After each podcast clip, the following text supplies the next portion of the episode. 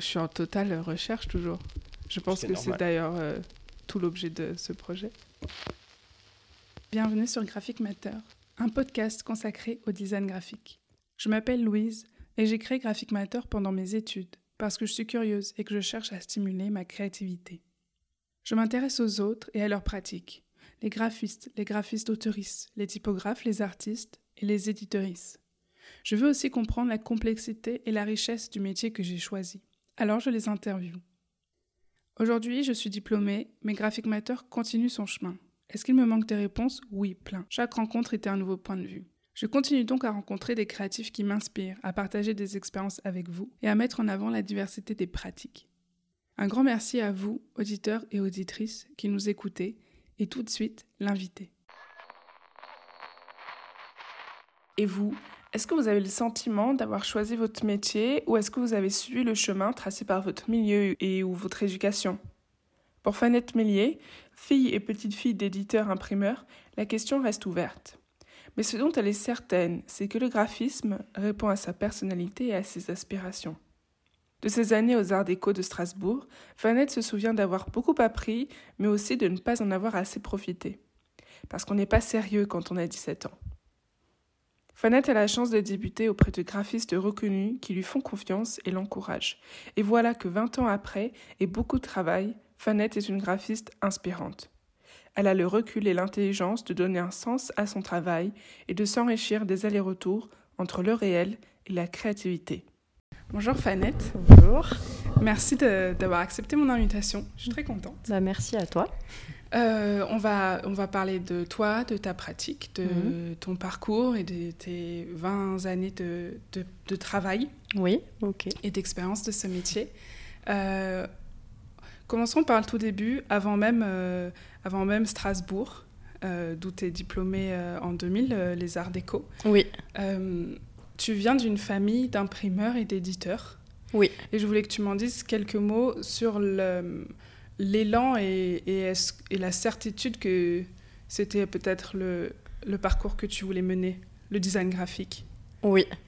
Euh, en fait, avant de faire mes études et de m'orienter au fil de mes études euh, dans le graphisme, j'avais pas vraiment la certitude que je voulais exercer ce métier car même si j'étais d'une famille euh, justement euh, qui, euh, qui avait une, une maison d'édition qui était tenue par mon grand-père et dans laquelle mes parents travaillaient, même si j'étais environnée de personnes qui travaillaient dans ce champ professionnel, j'étais moi-même, quand je suis rentrée aux Arts Déco, j'avais pas forcément l'envie de perpétuer cette tradition familiale. En fait, euh, presque sans, sans, le savoir, je me suis dirigée petit à petit euh, vers ça, mais sans avoir le sentiment que je faisais la même chose, parce que finalement, euh, au sein de l'école, on n'avait pas forcément la même approche. en tout cas, voilà, ça, c'était une démarche un peu différente, parce que déjà, on n'était pas euh, dans une démarche forcément liée à l'édition au sein de l'école, mais plus à la communication graphique et à la création graphique, euh, et plutôt avec une sensibilité euh, à l'image. Et du coup, moi, je me suis plutôt dirigée vers ça au départ.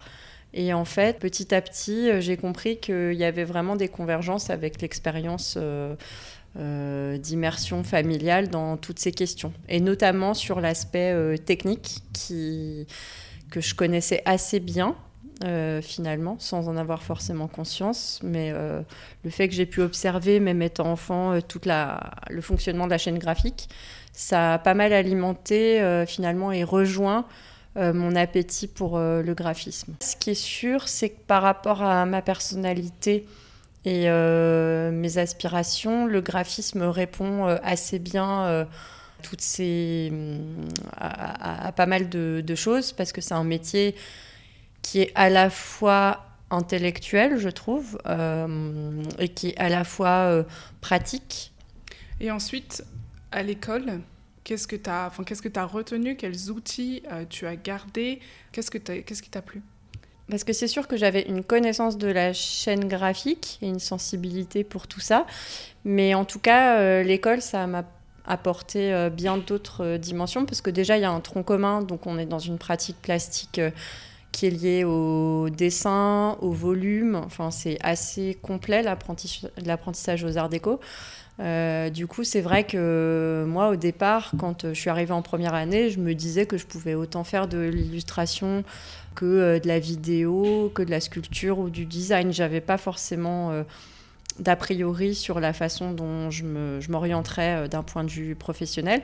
Donc, je dirais que ça m'a donné une culture artistique que j'avais déjà un petit peu parce que j'avais fait au lycée une option littéraire et art plastique. Donc j'avais quand même des cours d'histoire de l'art, etc. Mais là, ça a renforcé quand même ce socle et ça m'a permis de toucher à différentes euh, dimensions de la création plastique.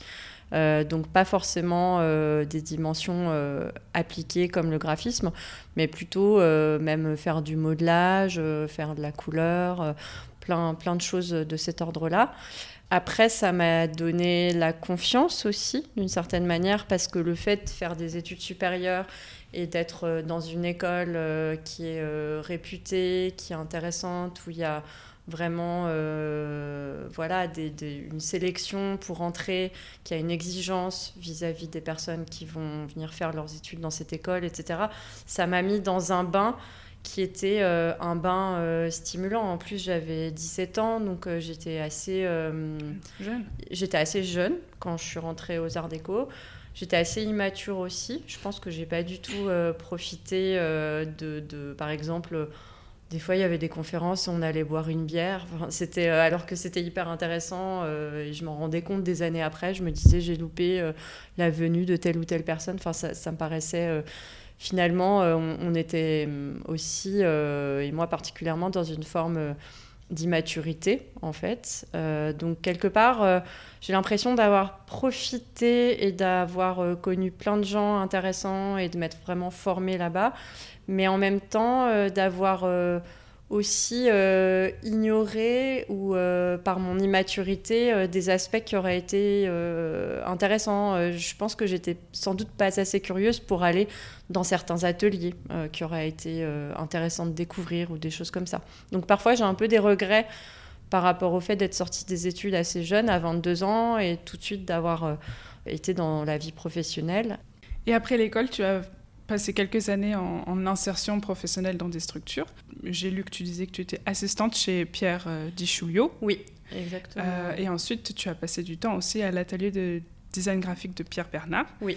Euh, ces plusieurs années-là en insertion, tu penses que c'était euh, la meilleure idée pour toi à ce moment-là de ne pas t'être lancée en indépendante tout de suite, d'être passée avec ces personnes? Elles t'ont appris quoi?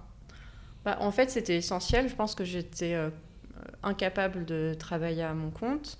Parce que déjà, pour moi, le fait de... Parce que moi, je suis d'origine euh, savoyarde. Déjà, le fait d'avoir fait mes études à Strasbourg, c'était toute une histoire. Euh, j'étais euh, une des premières de ma famille à faire des études supérieures loin de, de, chez moi. Et ensuite, le fait d'aller à Paris, c'était déjà un changement énorme. Le mmh. fait de, de m'installer là et d'essayer de de, voilà, de, de, trouver du travail, etc., ou en tout cas d'être dans cette insertion-là. Donc c'est vrai que j'aurais pas du tout pu mener de front à la fois euh, cette installation euh, à Paris et puis aussi une installation comme euh, graphiste indépendante à mon compte. Déjà d'un point de vue pratique, je trouve que c'est compliqué de comprendre en termes de statut, de démarcher, etc mes parents, ils n'étaient pas forcément prêts non plus à financer une ou deux années de transition euh, en plus de mes études. Donc il fallait que je gagne ma vie euh, assez rapidement. Euh, et puis moi-même, j'étais aussi, j'avais envie d'indépendance. Quand justement on se posait la question avec d'autres étudiants de, de, notre orientation professionnelle, pour moi être indépendant, c'était synonyme de tristesse en fait, parce que c'était le fait d'être seul et moi, j'associais le graphisme plutôt à la notion euh, d'atelier, de travail en groupe, ce qui est assez contradictoire quand on voit la façon dont, dont je travaille euh, aujourd'hui, et depuis longtemps d'ailleurs. Mais en tout cas, euh, il y avait cette idée d'un quotidien nourri par des échanges, d'une vie d'atelier, de quelque chose qui était comme une sorte de fantasme un peu idéal de l'atelier de, de, graphisme. Donc c'est vrai que euh, le fait de commencer à travailler auprès de Pierre Dichoulot, qui m'a proposé de venir euh, travailler à ses côtés comme assistante euh, dès les Arts Déco, en fait, dès la fin de mes études. Parce qu'il était professeur. Il était professeur là-bas et il m'a demandé ce que je faisais à la rentrée. Et il m'a dit ah bah si tu veux, tu peux venir. pour quelques mois comme assistante dans mon atelier. Donc en fait, avant même l'obtention du diplôme, j'avais déjà la, perspective de venir travailler à ses côtés à Paris. Euh, sur place. Et donc, euh, j'ai travaillé pendant quelques mois avec lui euh, dans son atelier.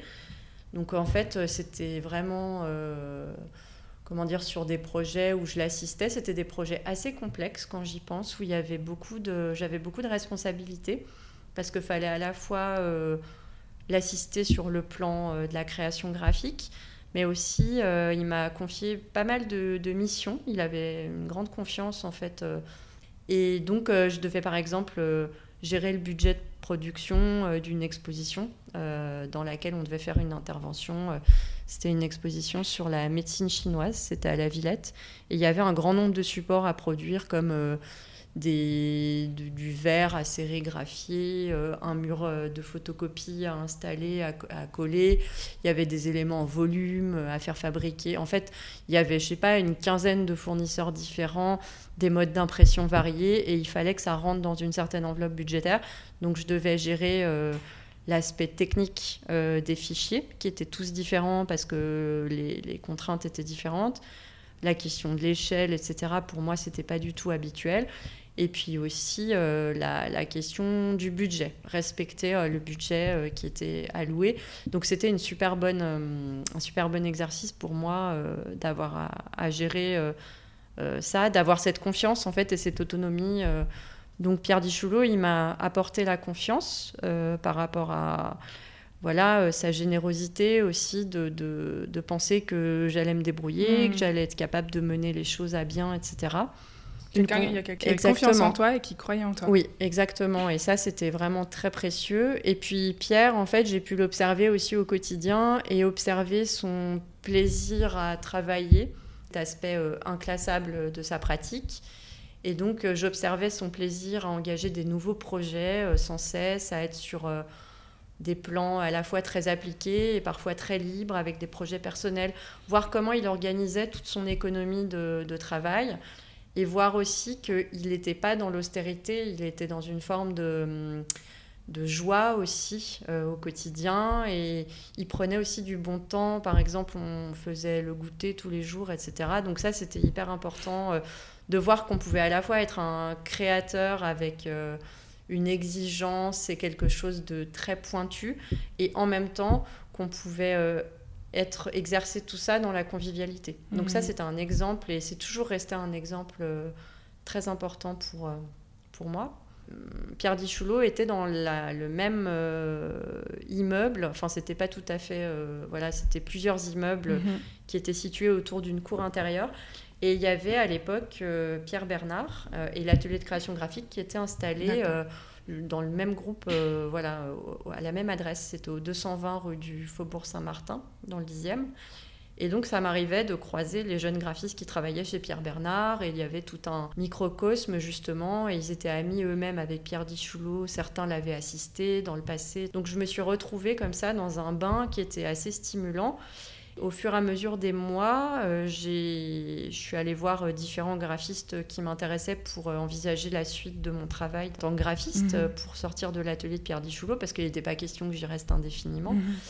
Et donc, je suis allée voir peut-être quatre ou cinq ateliers dont l'atelier de création graphique. Et Pierre Bernard m'a proposé de m'embaucher, alors en tant qu'indépendante, mais en tout cas d'aller tous les jours à l'atelier et travailler euh, au sein de, avec les autres jeunes graphistes qui l'entouraient. Donc ça, c'était vraiment une chance aussi.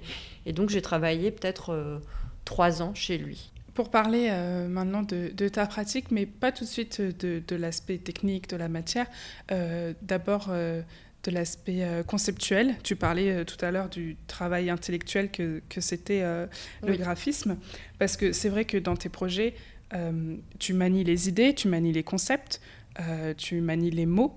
Et donc, euh, je voulais savoir pourquoi c'était si important dans ta pratique, dans les projets que tu faisais, que ce soit toi de recherche ou de commande, de manier un concept et une idée.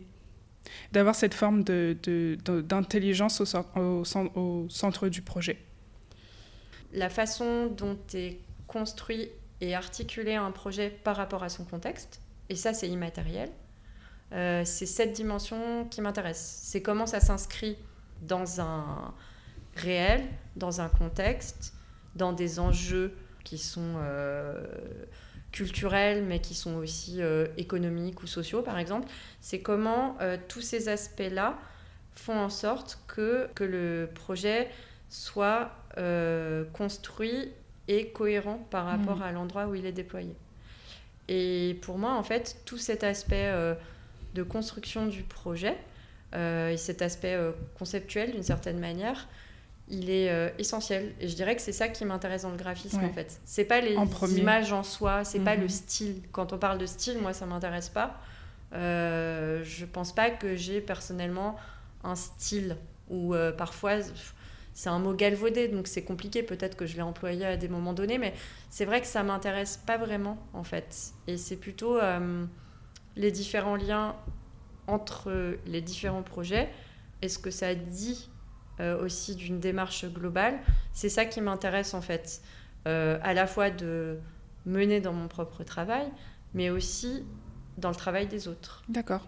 Donc euh, ce filigrane dont tu parles, toi, tu en as conscience et tu le construis au sein de, des projets qui se suivent et qui du coup définissent euh, Je dirais en tout cas que avant que mes projets existent et que j'ai commencé à pratiquer, j'avais pas du tout, euh, ou très peu en tout cas, une stratégie et une vision en amont de ce que ça allait euh, construire au fil du temps. Ok. C'est le recul aujourd'hui C'est plutôt euh, ce que ça dessine. Mhm. En fait, c'est un constat au fil du temps. Et souvent, il y a des choses que je constate ou que je vois. Alors parfois, c'est en amont des projets, bien évidemment, parce que je les construis. Mais aussi, une fois qu'ils sont réalisés, il y a des choses qui se révèlent. Et il y a des liens entre différents projets que je constate au fil du temps. Ou par exemple, il y a des récurrences parfois. Euh, il y a des récurrences thématiques ou des récurrences euh, euh, en termes de forme ou de méthode qui vont apparaître à certains moments, mhm. mais que je ne vais pas forcément euh, projeter euh, en amont ou me dire je veux orienter mon travail comme ça. J'ai pas du tout de vision, comment dire, stratégique de où va mhm. mon travail. Mhm. Et ça m'intéresse pas vraiment en fait. Mais après, je pense qu'il y a une interaction entre ce qu'on a envie de faire, la façon dont on le fait, et le réel. C'est-à-dire que quand on fait un projet d'une certaine manière, des personnes vont le recevoir. Mhm. Et du coup, ça va favoriser d'autres projets. Alors mhm. après, le problème, c'est que ça peut enfermer euh, dans un certain type de fonctionnement ou mhm. dans un sujet. ou dans Et ça, c'est problème parce que, en tant que graphiste, justement, à mon sens, on doit rester quand même dans une forme d'ouverture et, et de, de, façon un peu généraliste de pratiquer, comme un médecin généraliste en fait. Je trouve que c'est plus intéressant d'avoir une diversité de commandes et une diversité de sujets plutôt que d'être dans la récurrence. Donc euh, moi c'est vrai que j'adore euh, mener des identités graphiques, mais à côté de ça avoir des projets personnels, à côté de ça faire des livres euh, ou être dans des enjeux de signalétique ou d'installation ou de choses très variées. Et du coup, en faisant des choses variées, finalement, on propose des choses variées aussi. Donc en fait, les gens se projettent et c'est un aller-retour entre le réel et comment est-ce qu'on s'inscrit dans le réel. Et le fait d'avoir euh, une forme de diversité ou d'éclectisme ou de générosité, ça renvoie à quelque chose à un moment mhm. donné. J'ai lu euh, en faisant mes recherches que, que, tu affirmes bien que tu te nourris du réel dans ton travail, euh, et notamment par le biais de la commande. Oui. Et que c'est un contexte de commande qui va, qui va te lancer. Oui. pourquoi il est si important le contexte du, du, commanditaire quand il, quand il vient vers toi? Comment ça se passe? Bah, Déjà, d'un point de vue simplement intellectuel, le fait qu'un commanditaire, alors ça peut être un éditeur, mais ça peut être un commissaire d'exposition, un artiste ou toutes sortes d'interlocuteurs, ou une boulangère par exemple, euh, le fait de pouvoir être en immersion dans son univers, dans ses questionnements, de pouvoir manipuler un contenu qui est euh, fondamental pour lui et, euh, et qu'il a conçu, pour moi, c'est aussi. Euh, ça stimule euh, déjà ma curiosité euh, intellectuelle. Je trouve que ça nourrit beaucoup et ça permet en fait de s'immerger dans différents sujets. Mhm. Ça m'a permis parfois de m'immerger dans des sujets scientifiques ou dans l'œuvre de quelqu'un dont je connaissais pas du tout le travail et tout à coup on est complètement embarqué dans, dans voilà, dans, dans, des travaux ou dans toute une vie même. Ou comme par exemple quand j'avais fait un hors-série sur Sonia Delaunay, j'étais à plein temps à Télérama et toute la journée j'étais dans le travail de Sonia Delaunay, dans toutes ces problématiques, dans un sujet comme ça. Le, le fait de pouvoir euh, vraiment se mettre en immersion dans un sujet, ça je trouve que c'est vraiment très stimulant et très intéressant. Mais après, il y a d'autres aspects du réel, parce que le réel, c'est pas seulement les différents sujets, les différents contextes euh, en termes de, voilà, de contenu. C'est aussi, par exemple, quand on fait une identité graphique, on est au contact d'une équipe. Et cette équipe, en fait, c'est des personnes déjà euh, avec qui euh, on peut avoir plus ou moins d'affinité, mais en tout cas, c'est intéressant parce qu'on est dans un contact quotidien avec eux. Et c'est aussi euh, se mettre dans une certaine logique par rapport à une structure. Et du coup, c'est un engagement. En fait, moi, ça me fait penser, euh, justement, je comparais ça récemment à une caméra embarquée. Mhm. Et du coup, j'ai l'impression d'être en caméra embarquée euh, à la Comédie de Clermont et de voir comment ça fonctionne un théâtre au quotidien. Qu'est-ce que c'est l'économie d'un théâtre Qu'est-ce que c'est à la fois en termes de programmation, en termes de rapport au public, en termes de fonctionnement, euh, de, de, je sais pas, euh, comment, quelle est la fréquentation, en termes de, contenu aussi, qu'est-ce qu'on donne au public, comment est-ce qu'on communique sur les différentes pièces de, théâtre ou sur les spectacles. Et du coup, ça, c'est plein de questionnements. Avant de faire l'identité graphique d'un mmh. théâtre, je les connaissais pas du tout. Et là, j'ai l'impression que euh, du coup, je suis complètement embarquée euh, dans euh, ces problématiques-là. Et ça, c'est le fait de faire cette identité. Je suis tous les jours en lien avec eux. Ils m'appellent, euh, on réfléchit en fait du tac au tac, c'est-à-dire que parfois je dois produire une annonce presse très rapidement, je dois réagir, je dois, j'appelle ça passer un coup de peigne quand ils ont des gabarits mhm. et que du coup ils ont intégré un contenu je passe un coup de peigne sur le fichier pour euh, faire en sorte de tout vérifier au niveau typographique. Ils l'impriment. parfois, ils impriment un exemplaire, deux exemplaires. Quand c'est des choses en offset, c'est moi qui gère effectivement tout le suivi de fabrication. Mais il y a tout cet aspect en fait d'un engagement, comme si on était en train de conduire ou qu'il y avait quelque chose comme ça euh, qui se faisait euh, dans une sorte d'élan. Et ça, notamment à la Comédie de Clermont, c'est vraiment intéressant. Mm. parce qu'ils font une partie de l'exécution en interne. Donc il y a ce rapport en fait avec les gabarits. Mm. Du coup, il y a moins de maîtrise au mm-hmm. sens euh, habituel, mais en même temps, je trouve que c'est intéressant et que c'est une vraie expérience. Et au FRAC, c'est un peu différent parce que euh, je suis moins au jour le jour et au pied du mur pour faire les, les, les, projets parce qu'ils ne sont pas dans la même réalité non plus. Euh, une production de documents, voilà, c'est un peu différent. Et du coup, je trouve qu'il y a d'autres enjeux, ça se passe euh, différemment, les commandes ne sont pas passées pareil, euh, pas on n'est pas dans la même temporalité, mais c'est hyper intéressant. Ça pose plein de questions qui sont différentes. Le rapport à l'image est différent pour les deux structures. Mais du coup, en fait, c'est toi qui t'adaptes totalement euh, au contexte et à la commande.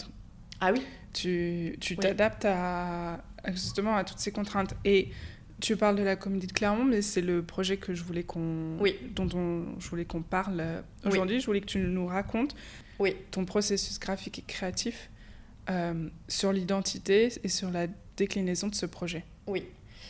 Euh, bah déjà, cette commande, je ne l'ai pas eue par concours, parce qu'en fait, c'est, il y avait une nouvelle directrice à la Comédie de Clermont et euh, à l'époque, euh, ça faisait 20 ans que Antoine Emmanuel faisait l'identité de la Comédie de Clermont. Donc ils avaient vraiment une commande euh, depuis très longtemps. Ils étaient vraiment installés dans, dans ce travail-là.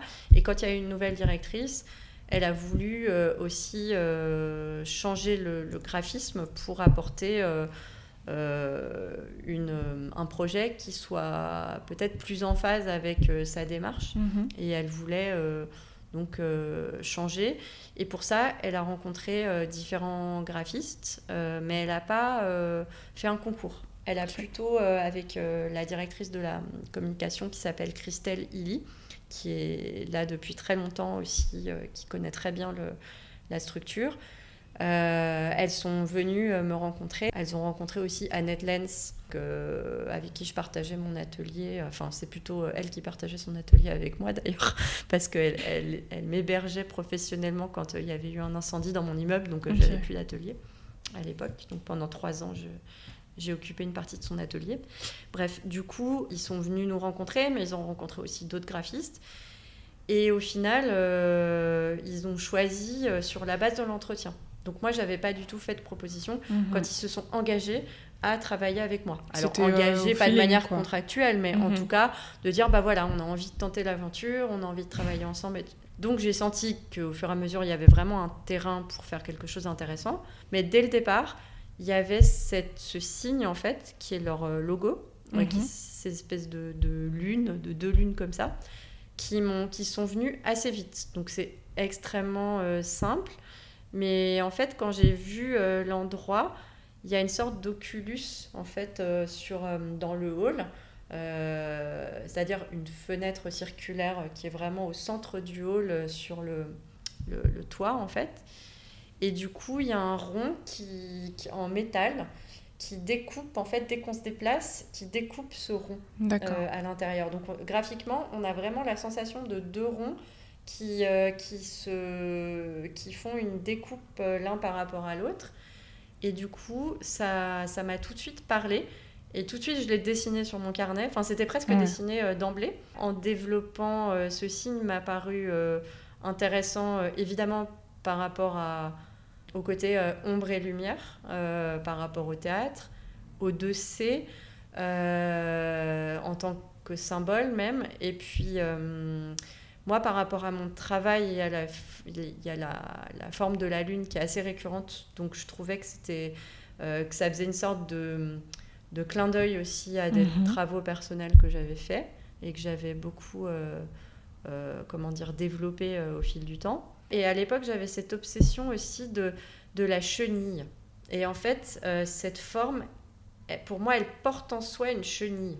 Donc, euh, et pour moi, la chenille, c'est euh, un cadre, c'est une ligne, c'est quelque chose qui se poursuit en fait dans une forme de convivialité ou de, je sais pas, il y a quelque chose de cet ordre-là. Et en voyant pas mal d'identités de théâtre, mais assez anciennes, je voyais qu'il y avait beaucoup cette notion de cadre qui était récurrente. Et en fait, ce logo-là, il permet d'être développé en cadre. Euh, et donc, pour moi, c'était assez essentiel parce que finalement, ça structure beaucoup tous les supports graphiques. Et donc, euh, euh, l'idée, c'est que ce logo, souvent, comment il est placé, il est, il est hum, en relation avec ce cadre, ou ce cadre, ça peut être aussi des colonnes de part et d'autre des supports d'affiches mais ça peut aussi euh, être en haut et en bas, ou bien être un cadre, ou bien être euh, des lignes séparatrices. Donc en fait, l'idée c'est que ce logo, c'est pas un logo au milieu de rien, mais c'est un élément d'un système. Hmm. Et du coup, pour moi, ça dit ça. Et ce système, il peut être déployé euh, en noir et en blanc, en noir seul. Enfin, il peut être déployé de plein de manières différentes, en fait, et à plein d'échelles. Et du coup, il y a cette idée, voilà, d'une d'une échelle multiple de ce système. Et donc c'est ça pour moi que ça portait au départ comme élément.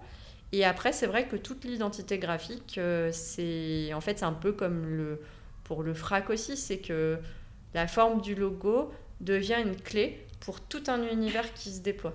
Et, euh, et ensuite, euh, du coup, ça, ça a un côté obsessionnel, mais moi je sais que je suis assez obsessionnelle dans la mmh. façon dont, dont dont je, dont je travaille. Du coup, je suis très attentive aux détails, à la structure, à la façon dont sont construites les choses, etc. Et du coup, tout ce système de chenilles permet d'être déployé, même euh, par exemple, euh, finalement, le scroll de Instagram permet de faire défiler une chenille. On peut la retrouver à, à plein d'échelles, enfin le, le, système de, de, grille, on peut le retrouver à plein d'échelles sur l'écran et sur les réseaux sociaux, mais par exemple pour des affiches, ça peut, il peut être utilisé aussi de manière cohérente, mais un peu différente aussi.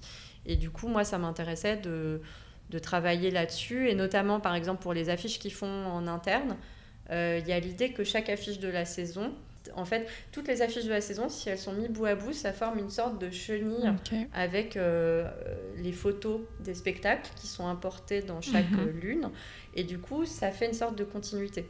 Donc l'idée, c'est pas que chaque, que chaque support constitue une image finie et individuelle, c'est que chaque support soit un extrait cohérent qui a une mhm. puissance plastique, mais un morceau d'un ensemble. Et pour mhm. le frac, c'est aussi pareil. Moi, ça m'intéresse quand on regarde l'ensemble des programmes ou l'ensemble des affiches. Et là, on voit une musicalité qui peut se dégager de l'ensemble. Hmm. Mais après, ça ne veut pas dire que chaque affiche ne peut pas être appréciée en soi. Mhm. Mais c'est pas un one shot.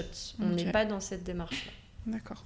Ça doit être hyper jouissif quand tu te rends compte que, que, que ton élément, euh, il, il va, il va jouer un rôle et il va réussir à se décliner. Enfin, qu'en fait, tu arrives à le, à le visualiser euh, de plein de manières et que ça va créer un Oui. ensemble. Enfin, ça doit être le moment où tu touches à ça, euh, tu dois te dire euh, yes, c'est bon, je l'ai. et- Bah, en fait, c'est plutôt, euh, comment dire, je mets en place les bases de façon euh, à la fois réflexive mais aussi intuitive. Je me dis, ben ça, ça va permettre de déployer plein de choses. Mais après, je sais pas exactement comment ça va se déployer, puisque ça m'intéresse de déployer les choses de façon abstraite, mais aussi parfois avec des éléments figuratifs. Parce qu'en fait, ces éléments figuratifs, ils sont des clins d'œil. Et ils permettent aussi euh, d'hameçonner d'une certaine manière l'œil.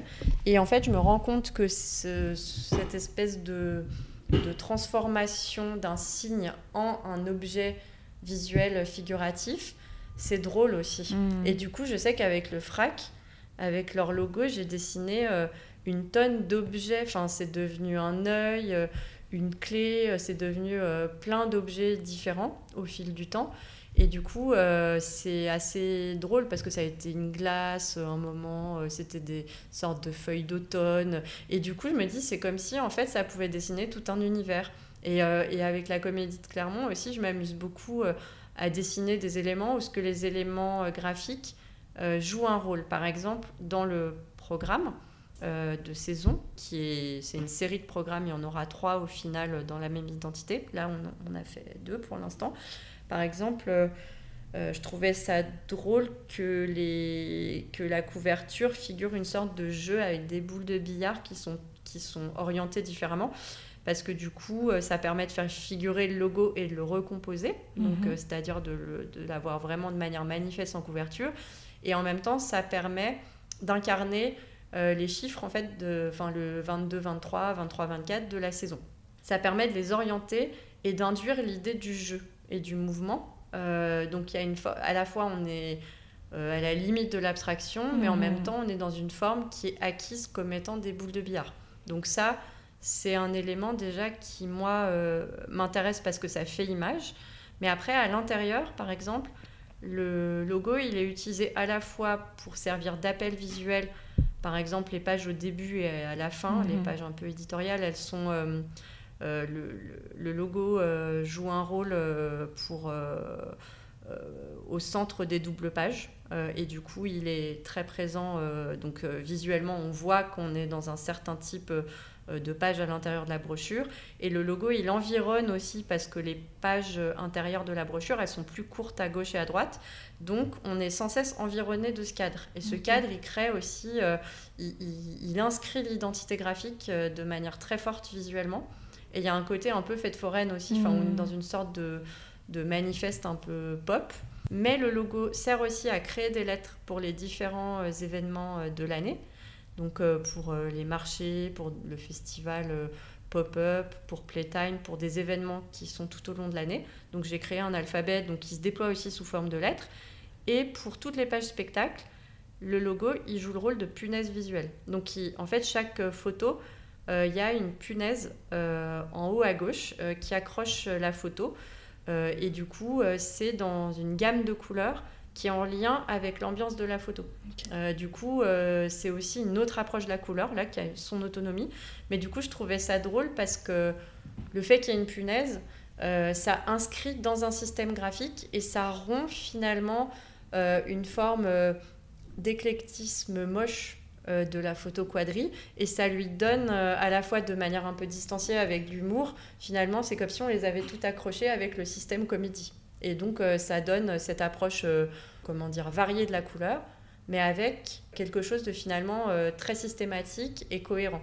Et du coup, euh, le logo à l'intérieur de la brochure, il joue plein de rôles. C'est un outil en fait. Mhm. Tu as parlé de jeu. Oui. Et, euh, et le jeu, c'est hyper récurrent dans ton travail. Est-ce que c'est grâce au jeu que tu arrives à aller toucher un grand public, que tu arrives à aller toucher les jeunes et les moins jeunes? Est-ce que c'est euh, cette euh, no- notion un peu de ludique? Oui. qui permet d'aller euh, d'aller toucher euh, tous les gens qui ne sont pas en fait graphistes ou designers. Oui. Alors déjà, je ne sais pas si mon travail touche un large public, j'espère, parce que pour moi, c'est le graphisme. c'est son rôle. C'est quelque chose d'utilité publique, et je mm. pense que c'est important d'avoir d'avoir un graphisme de qualité dans l'espace public. Parce que tu, euh, tu, dis aussi, euh, donc faire les, faire les choses euh, avec intelligence, être subtil mais pas élitiste. Oui, alors pour moi c'est très important cette dimension qu'il puisse y avoir différents niveaux de lecture dans le, dans le travail.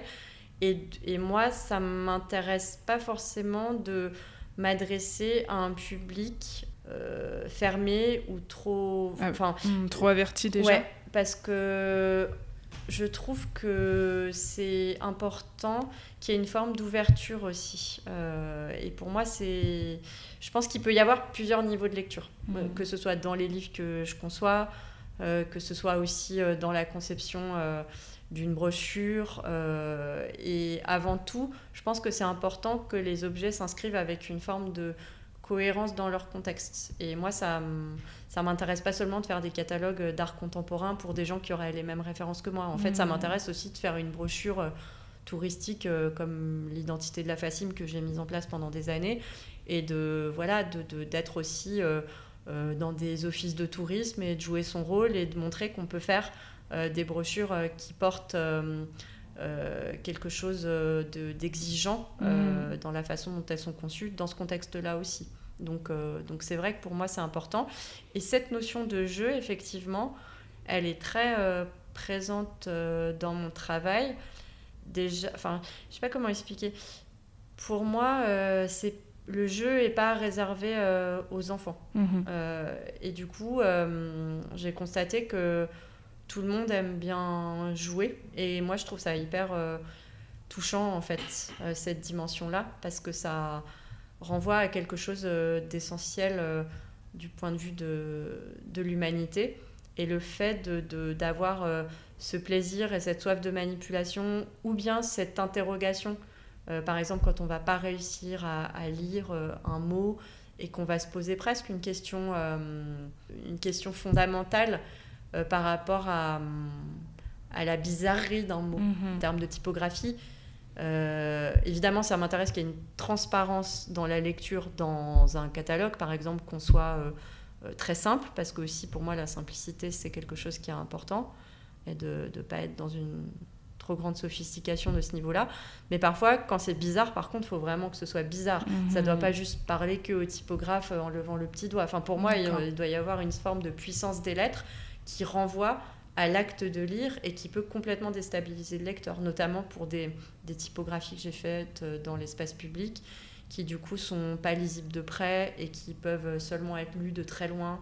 Tu penses à Flux, Fluxus, Fluxus par, exemple, qui était, qui était affiché là pendant, pendant une semaine euh, dans Paris. Oui. Ouais. Euh, quand on le voyait de près, mhm. on n'arrivait pas du tout à voir que c'était des lettres. Donc il y avait les gens qui se posaient la question mais qu'est-ce que c'est que ce truc? Ces points de couleur, euh, c'est étrange, mais c'est, est-ce que c'est des affiches, etc. Donc il y avait un questionnement sur l'objet même, mhm. d'un point de vue plastique, et après une résolution finalement dans l'échelle de la lecture. Et, euh, et la, typographie, effectivement, c'est souvent une question de, d'échelle, en fait, en termes de lisibilité. Et là, ça pose euh, la bizarrerie plastique par rapport au fait que finalement, c'est des lettres je trouve que ça interroge sur la notion de lecture, mais pour moi, euh, finalement, ça peut interroger euh, n'importe qui, mm. euh, pas forcément que des gens initiés. Mm. tu parles de typographie, tu me fais toutes les transitions dans ton travail. Des fois, un projet, c'est juste intervenir sur le texte et, et, jouer avec la typo. Oui. Et c'est rien de plus. Tu peux m'en parler? Oui par exemple euh, Est-ce que tu peux citer un exemple euh, Je me souviens pas du, nom du projet, mais euh, tu étais intervenu euh, en floutant et en amenant un peu de ah la... sur les livres que j'ai fait à Chaumont notamment. Oui, voilà. bah, effectivement, pour ces livres-là, euh, mais aussi sur euh, quelques autres projets. C'était le projet où tu as convoqué des textes d'auteurs que tu as choisis euh, Par exemple, Bastard Battle de Céline Minard. ça pouvait être aussi le travail de Rivière de Laure Limongi. où effectivement il y a un travail sur la matière du texte. Donc la mise en page est très simple, mhm. mais par contre il y a des soit un effet, finalement, le, texte est envisagé comme une sorte de matière, notamment pour le travail de rivière, où il y a des... On voit ça comme des reflets ou des variations de mhm. couleurs, qui en fait, c'est comme s'il il y avait inscrit des, des, photogrammes des mains de l'or qui sont à l'intérieur euh, du texte, qui sont inscrites à l'intérieur du texte. Donc on voit pas forcément, euh, quand on le voit de très loin aussi, c'est une question d'échelle, on peut se rendre compte que on voit des, doigts ou la forme de la main, mais ça reste très très subtil. Et pour Bastard Battle, alors il y a un aspect aussi euh, un peu flou et, et un peu lumineux comme ça, mais en, fait on est dans des mutations euh, typographique où ça, finalement le texte varie aussi pour donner des sortes de, de connotations aux mots. Donc ça peut être euh, des typographies qui rappellent euh, celles qu'on utilise dans les mangas ou dans des dessins animés. Ou, enfin, ça donnait plein de connotations assez pop finalement au texte qui variaient, mais avec ce flou, on était quand même dans une forme de, de variation un peu fantomatique. Donc il y avait cette idée de, de, mutation en mhm, fait, mhm. qui était portée par ce côté euh, flouté aussi. Et, euh, mais après, euh, c'est vrai que dans différents projets, ça a pu être envisagé cette question de, du texte comme une matière, et notamment pour les, les livres de 369, les manuels mhm, aussi, où il y a des éléments qui sont sélectionnés et euh, manuellement de manière tout à fait irrégulière et qui sont comme des focus sur des parties du mm. texte. Et je pense aussi à un, un, programme, il me semble, où la hiérarchie, tu l'as faite grâce à la couleur et à la répétition euh, de l'élément. Oui. Euh, et quand j'ai vu ça, j'ai trouvé ça enfin super. Ça, c'est vieux. Ouais. c'est en 2008 bah, enfin, je, je, sais pas, ça parle toujours. Enfin, moi, quand je l'ai vu, ça m'a. Bah, ça parle parce que c'est simple et que c'est juste une manière bizarre d'envisager les choses. Et ça, c'est mhm. quelque chose qui. Mais qui, quand tu le vois, tu te dis, bah oui, c'est vrai, pourquoi pas? Enfin, je veux dire, il n'y a pas que euh, la graisse ou la position ou la taille. En fait, c'est se dire, bah, il y a un caractère typographique, un corps, une graisse, et comment, grâce à la couleur, je vais réussir à créer des hiérarchies qui puissent remplacer les variations habituelles. Mm. Donc la répétition, euh, la notion de gamme colorée, euh, finalement, parce que c'était une brochure du pôle graphisme de la ville de Chaumont, à l'époque où il n'y avait pas encore le, signe. Mm-hmm. Et du coup, c'était d'ailleurs pour la préfiguration du signe.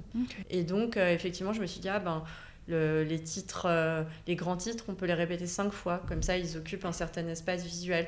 Les titres intermédiaires, ils peuvent être répétés trois fois. Euh, et du coup, euh, c'est effectivement des hum, comment se, servir de, de, la typographie de façon non habituelle mmh. pour créer des hiérarchies. Mmh. Donc en fait, c'était pour moi, même en tant que graphiste, une, une graphisme, graphiste, une sorte d'expérimentation de se dire, bah voilà, on rebat les cartes totalement mm. des outils qui sont admis comme étant euh, les outils pour faire de la mise en page. Oui, tu t'es éloigné d'une convention euh, Oui, bien sûr.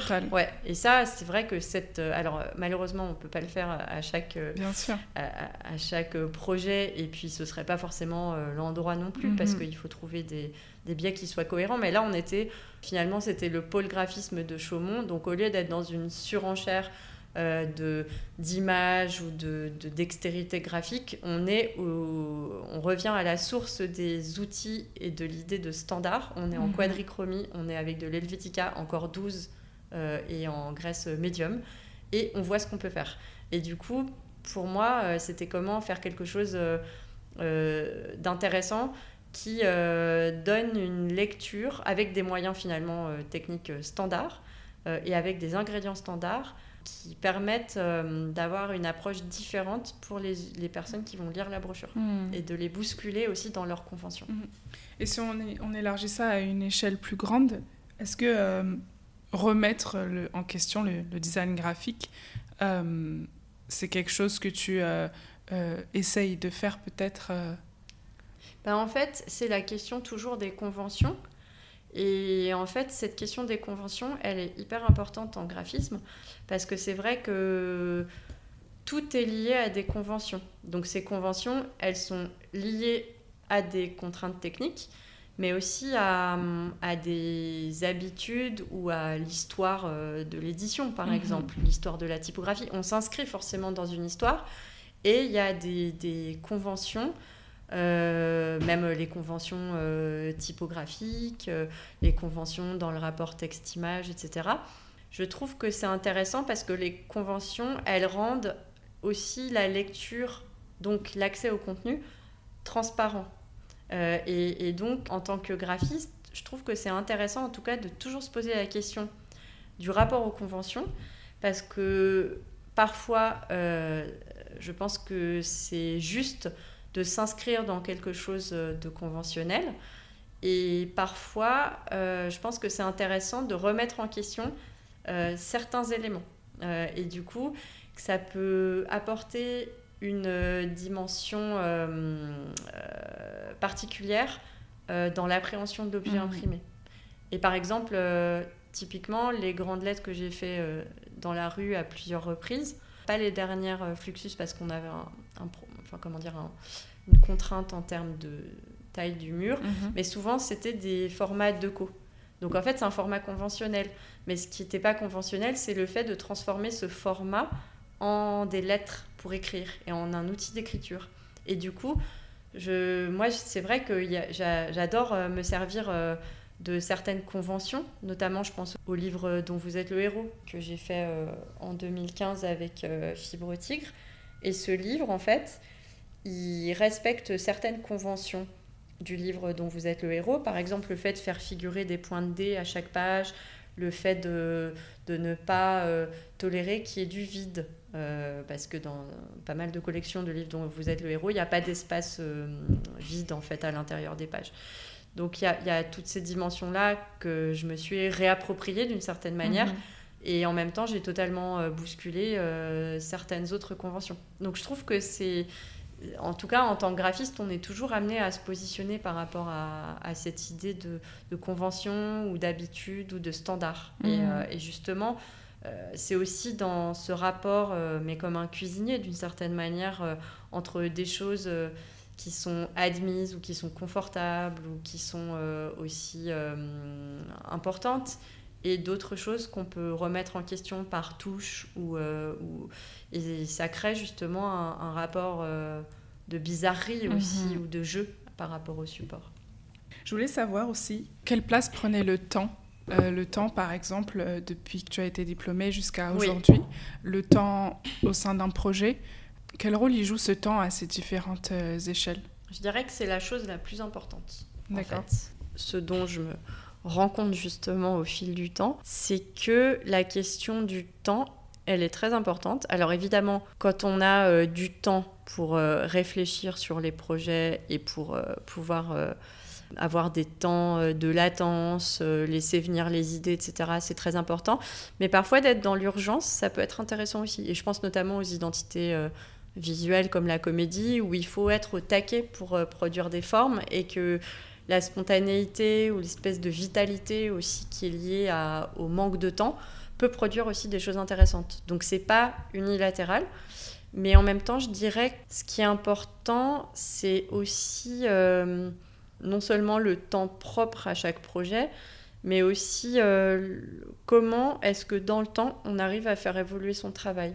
Le plus important, c'est de tenir. Enfin, mhm. c'est-à-dire de d'arriver en tant que graphiste, euh, et justement en tant que graphiste, c'est compliqué le rapport au temps, j'en parlerai après, mhm. mais d'arriver de, d'arriver à inscrire son travail dans un temps relativement long. C'est-à-dire au bout de 10 ans, maintenant ça me paraît court, on se dit, ah bah j'ai fait quand même ça, ça et ça, il y a telle chose, euh, je trouve qu'elles sont plutôt bien tenues le coup et que euh, voilà, on peut voir qu'il y a un certain nombre de, travaux qui peuvent résister au, temps. Et au bout de 20 ans, 30 ans, et pour moi, en fait, ce qui est important, c'est pas de pendant 3 ans que ça marche et puis après euh, être, avoir des désillusions et, euh, et, que ça se dégonfle comme une baudruche, mais c'est plutôt d'arriver à tenir dans une régularité de mmh. production et une exigence dans le temps. Et c'est le plus difficile.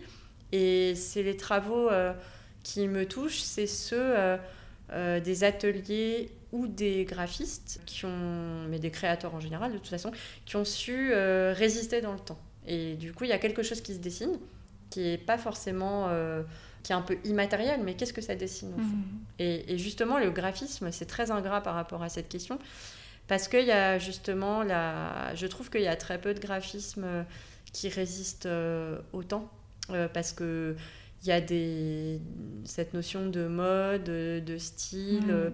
Mm. et finalement, il y a beaucoup de choses portent un peu les stigmates de leur époque et qui résistent assez mal. Il y a des choses qui deviennent assez kitsch et je trouve ça triste aussi parce que finalement, euh, moi aussi, quand je regarde mon travail, J'avais demandé, tu, tu, tu, penses à un projet là par exemple où tu dis, ah quand même, euh, celui-là il a mal vécu Peut-être oui, beaucoup. ok.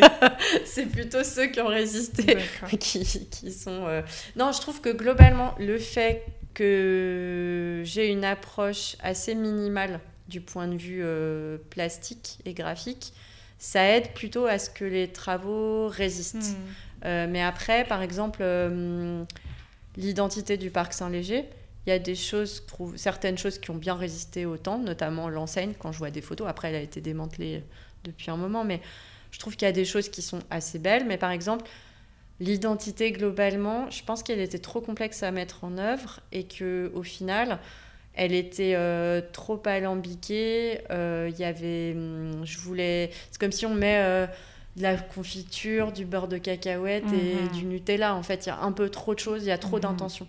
Et du coup, je trouve que ça résiste pas très bien mhm.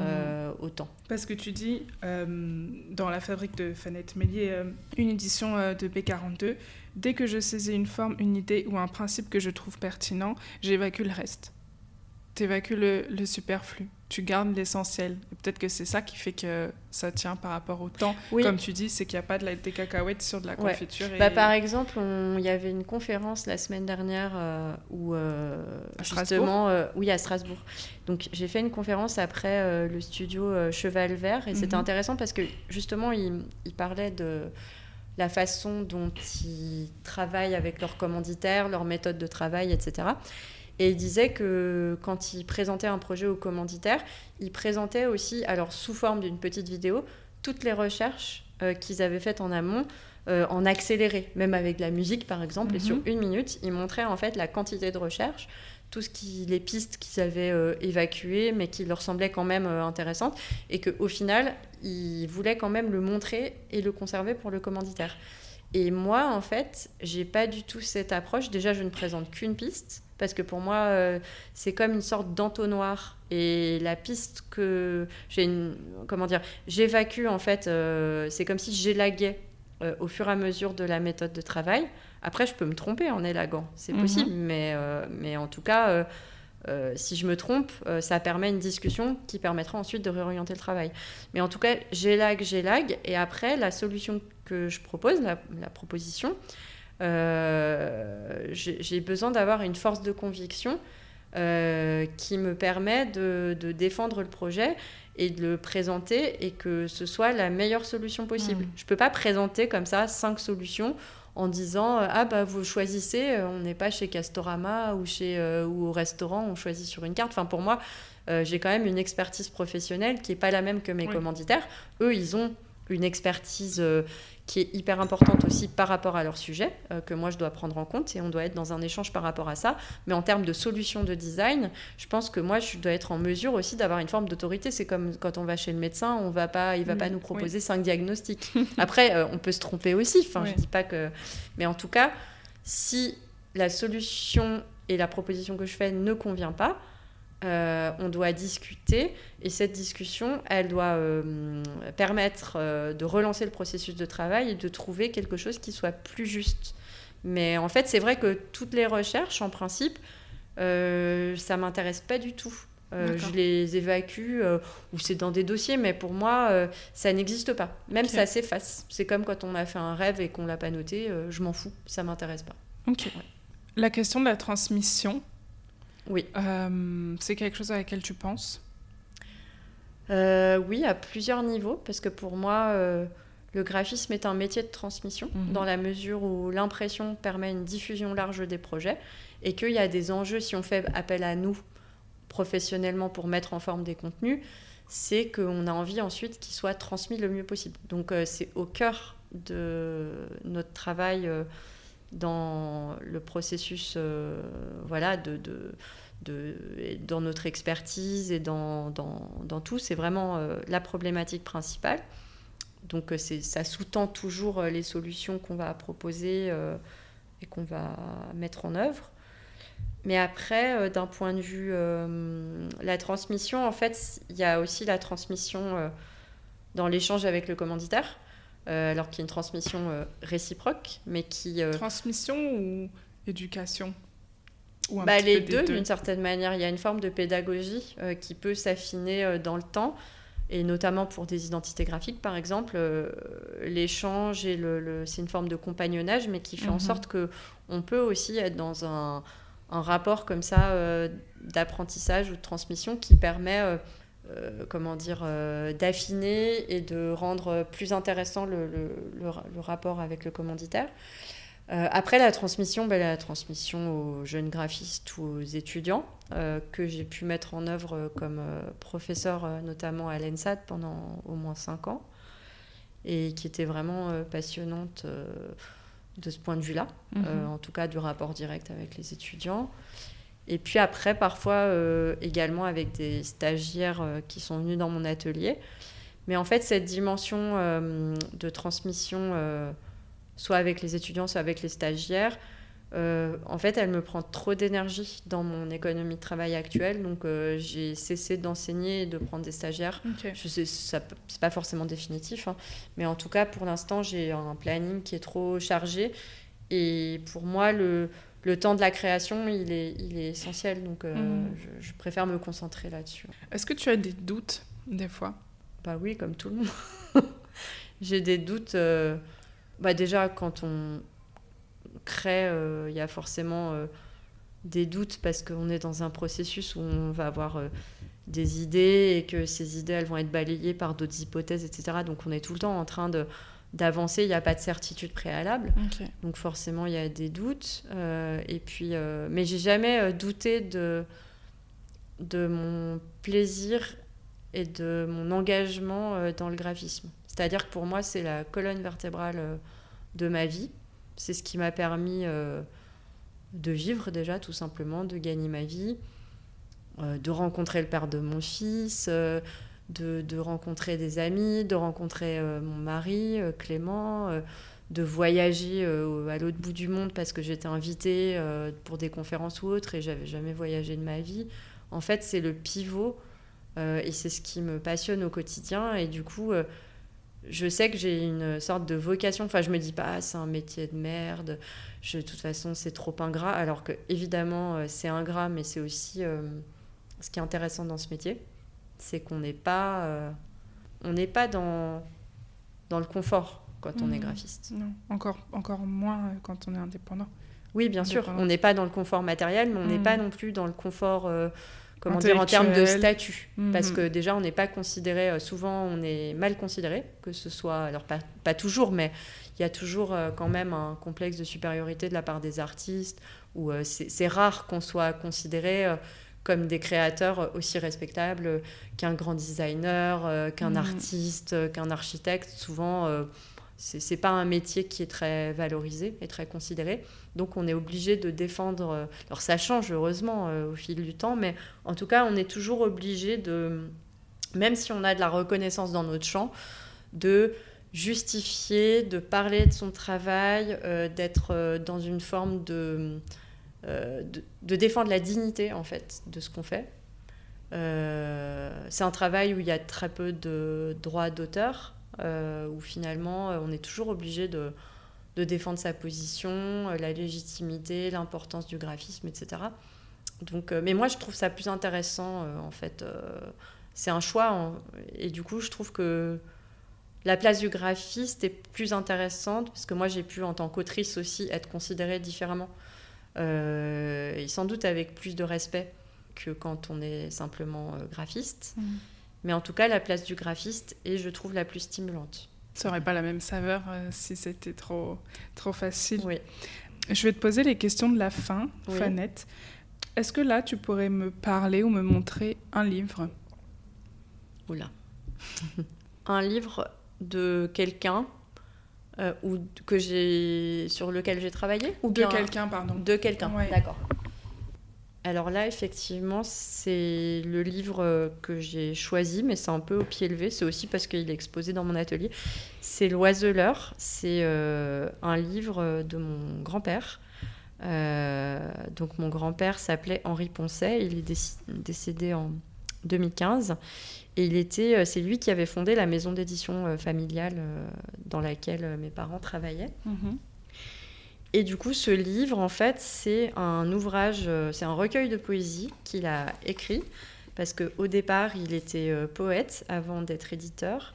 Et du coup, c'est la première édition de cet ouvrage, donc qui est un peu tacheté, qui n'est pas forcément en super état, mais que j'ai retrouvé, en fait, je l'ai commandé sur euh, Internet euh, mhm. parce que je disposais plus de, du, livre. En fait, je l'avais déjà vu quand j'étais enfant euh, chez lui ou autre, mais j'en avais pas un pour moi. Donc, je l'ai commandé sur AB Books ou je sais plus, enfin, je l'ai retrouvé. Et je l'ai commandé. Et du coup, ça constitue, je sais pas combien d'exemplaires il a été édité, mais quelques, quelques centaines d'exemplaires sans doute. Et c'est un livre donc, qui était édité chez Guy Chambellan, éditeur donc euh, c'était en 1960 euh, et c'est la première édition de ce recueil de, poèmes que je trouve magnifique. Et quand il est décédé, en fait, euh, j'ai voulu rééditer ce livre avec la complicité de, de, mes tantes, de ma mère. Euh, et, donc j'ai reproduit euh, un ouvrage qui s'appelle aussi L'Oiseleur, qui a le même, euh, en fait, qui n'est pas tout à fait du même format, mais qui a un format qui est pas très loin, qui a aussi du papier verger, qui a une typographie mécane. Et je me suis basée, en fait, j'ai reproduit la mise en page, mais ensuite j'ai quand même, je me suis un peu approprié certaines libertés.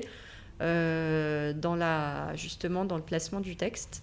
Et donc j'ai fait une sorte de facsimilé de ce livre pour euh, le diffuser parce qu'en fait, vu qu'il était plus disponible, et je trouve que les poèmes sont magnifiques, et je me suis dit que c'était intéressant de, de, repartir de ce projet pour mhm. euh, en faire un nouveau projet euh, éditorial. Donc, et je trouve ça toujours intéressant aussi quand un, un livre a deux formes différentes avec le même contenu. et finalement, c'est une sorte de livre un peu ressuscité sous une forme plus ou moins jumelle. Et, et, donc ce livre, je l'ai j'y ai accroché une image d'un oiseau euh, qui est une sorte de. C'était des collections euh, de, en fait, de bons points euh, qui étaient euh, édités par des cafés qui s'appellent Café Maurice. Et je pense que c'était en, cadeau dans les paquets de café. Et donc c'est un peu plastifié, ces sortes de petites images d'oiseaux. Et en fait, j'aime beaucoup aussi la dimension pop euh, des, objets graphiques comme ça, euh, qui sont des objets promotionnels, mais qui ont traversé le temps. Et mhm. donc cette petite image, en fait, je l'ai accrochée avec un, trombone géant qui doit faire plus de 10 cm. et du coup, ça fait un truc un peu bizarre entre l'oiseleur, cet oiseau qui est attaché par, par cette, ce trombone, et puis, et puis voilà, ça fait une sorte de presque d'objets euh, un peu étranges qui, qui est toujours euh, dans mon dos en fait quand je mmh. travaille. voilà. Est-ce que il y a quelqu'un que tu aimerais entendre sur le podcast? Une autre question. Euh. Oui, évidemment. spontanément, je pense à Firfunf. Euh, un groupe euh, de, graphistes mhm. euh, d'origine allemande qui ont vécu à Paris pendant pas mal de temps. Et du coup, des fois, je suis en dialogue avec Marco, l'un des deux. Et je ne sais pas si tu connais leur, leur travail. Ils ont un travail totalement atypique et expérimental. Ils font notamment la, la signalétique de la Documenta à Cassel. Euh, qui est très étrange. Euh, et ils font des. Aussi, ils ont fait euh, l'identité du CAC Bretigny avant que Colline Sunier et Charles Mazet reprennent le, flambeau, il y a quelques années. Et du coup, je trouve que leur travail est totalement étrange, il est presque crypté. Il y a un rapport aussi à l'écriture et à une forme de presque quelque chose de primitif en fait mhm. dans leur travail, à la fois d'hyper sophistiqué. Et il y a une sorte de, de porosité aussi avec la mode, avec, euh, avec l'art euh, que je trouve euh, vraiment intéressante. Et, donc, voilà. Ok, super, merci. Est-ce que tu écoutes de la musique en travaillant? Non. Non? Tu restes dans la radio ou En fait, j'écoute euh, plus souvent des podcasts ou la radio que de la musique. Mhm. Des fois, je mets de la musique, euh, par exemple France Musique. Mhm. Ou parfois, je mets. En fait, quand je mets de la musique que j'aime bien, ça va être parfois de, la musique alternative des années 90, par exemple. Ça va me plonger dans une, euh, quelque chose d'émotionnel.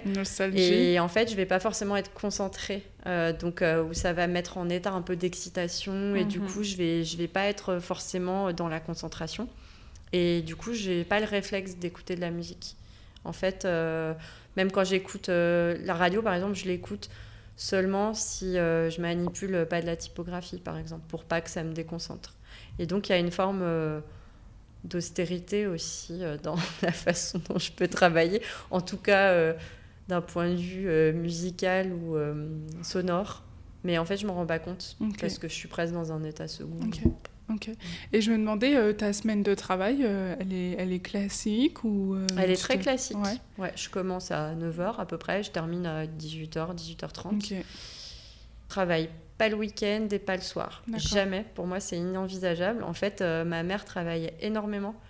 de manière complètement névrotique. Du coup, elle n'avait pas du tout de temps de pause et elle était dans une sorte de course en avant par rapport au travail.